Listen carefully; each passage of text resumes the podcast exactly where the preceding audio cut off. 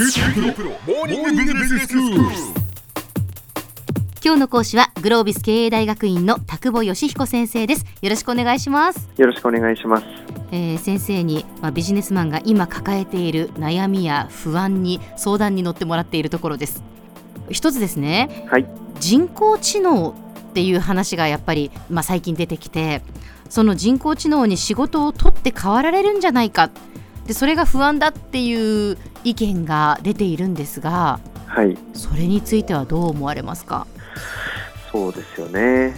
新聞もしくは、まあ、ウェブ上のメディアとか何でもいいですけど、はい人工知能っていう言葉を目にしない日がなくなっちゃうぐらい人工知能大ブーム状態だと思いますよ そうでね。すね、でこういう話が起きると、うん。まあ、いろんなことを考えていろんなことを計算する方々っていうのは、まあ、世の中に登場されるわけですけども、はいはい。まあ、12年前ぐらいにですねイギリスの有名な大学なんかが検討してたのは、うん。何十パーセントの仕事が人工知能にとって代わられちゃいますみたいな。ありましたね。でああいうの出るとみんなやっぱりびっくりしますよね。そうですよ。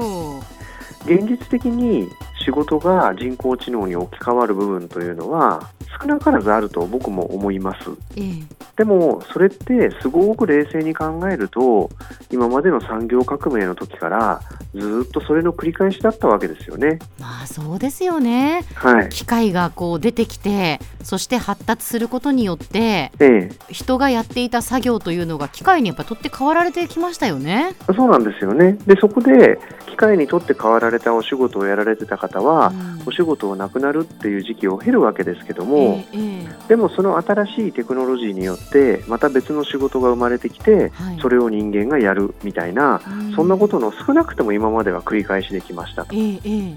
なので今人間がやらなくてもいい仕事が機械にとって変わられました。えうん。それの延長線上のことが人工知能の時代になっても続くでしょう。じゃあ一方で人工知能っていうのはそんなに万能なんでしょうかっていう話も当然あったりしますよね、はいはいまあ100年先とかうん200年先って話になればまあいろんなことが起きるんでしょうけどもええまあ5年先10年先みたいなことを考えたらありとあらゆる仕事がなくなっていってしまうみたいなことっていうのは僕はちょっと考えにくいんじゃないかなって思います。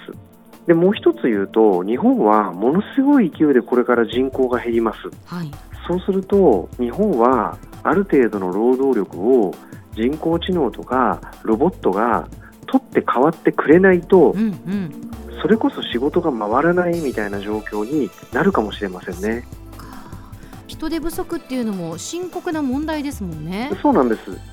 例えば、その物を配達する会社、ええ大きな会社さんが、はいトラック運転する方、物を届ける方のええ残業がすごく多くなってしまって、もうこれ以上届けられません。うんってな話も一方でありますよね。はいはいだから人工知能が取って代わってくれるっていう側面もあれば、ええ。特にこの日本ということに着目した場合には、え労働人口がものすごい勢いで減るっていう別の側面もあったりするので、えなんかもう近い将来みんな仕事がなくなっていっちゃうんじゃないかみたいなことっていうのはちょっと考えにくいかなと思います。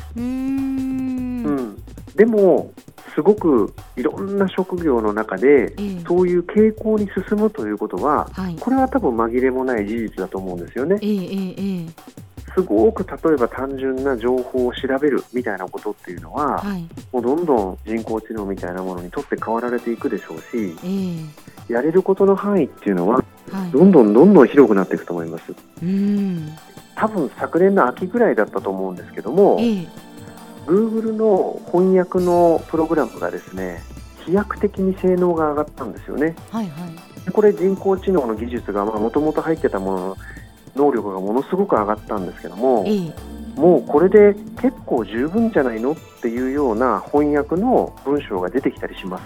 これね1年前2年前の Google の翻訳ってえ入れてもなんかちょっと苦笑しちゃうようなうんうんうんうん。日本語なり英語なりが出てきてたんですけども、はいはい。今そこそこ使えるよねっていうような文章が出てくるようになりました。はあ。じゃあこれ多分あと2年3年するとですねええ。もっと当然性能上がりますから、ええその本当になんて言うんでしょうこなれた英語が欲しいっていう人はプロの翻訳家に頼むみたいなことなんでしょうけども、ええざっくり意味は知りたいんですぐらいの話であれば、はい。例えば Google 翻訳でもう十分っていうニーズもたくさん来ると思うんですね。うーん。だから高級な翻訳をされるお仕事は多分なくならないと思いますが、ええ。ざっくりみたいな部分っていうのは多少やっぱりそういうものに置き換わっていくんだと思うんですよね。なるほど。うん、でそうすると違いは何かっていうと、ええ。結局は高級なことができるか要するにレベルの高いことができるかみたいな世界にはこれから先なっていく部分っていうのはあるんだと思います。なってきますよね。はい。そうすると何回か前にやっぱりお話をした話がもう一回せざるを得なくなってくるんですけども、ええ。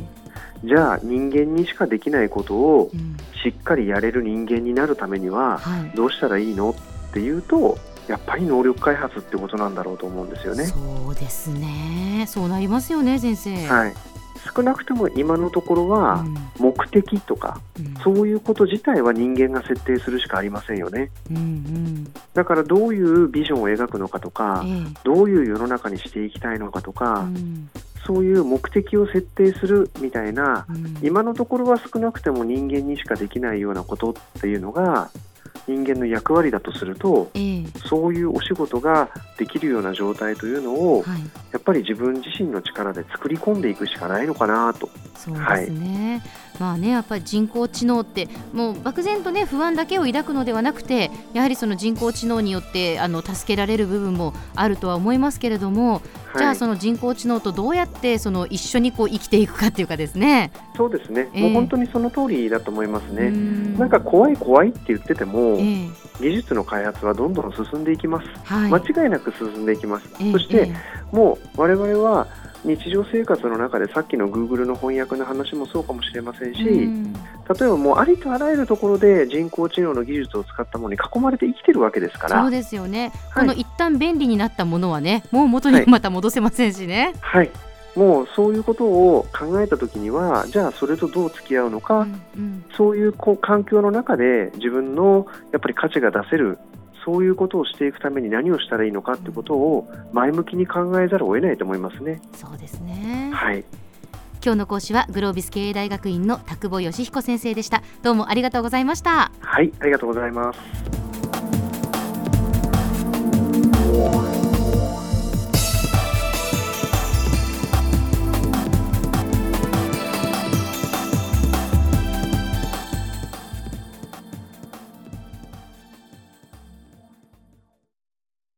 QT プロは通信ネットワーク、セキュリティ、クラウドなど QT ネットがお届けする ICT サービスです。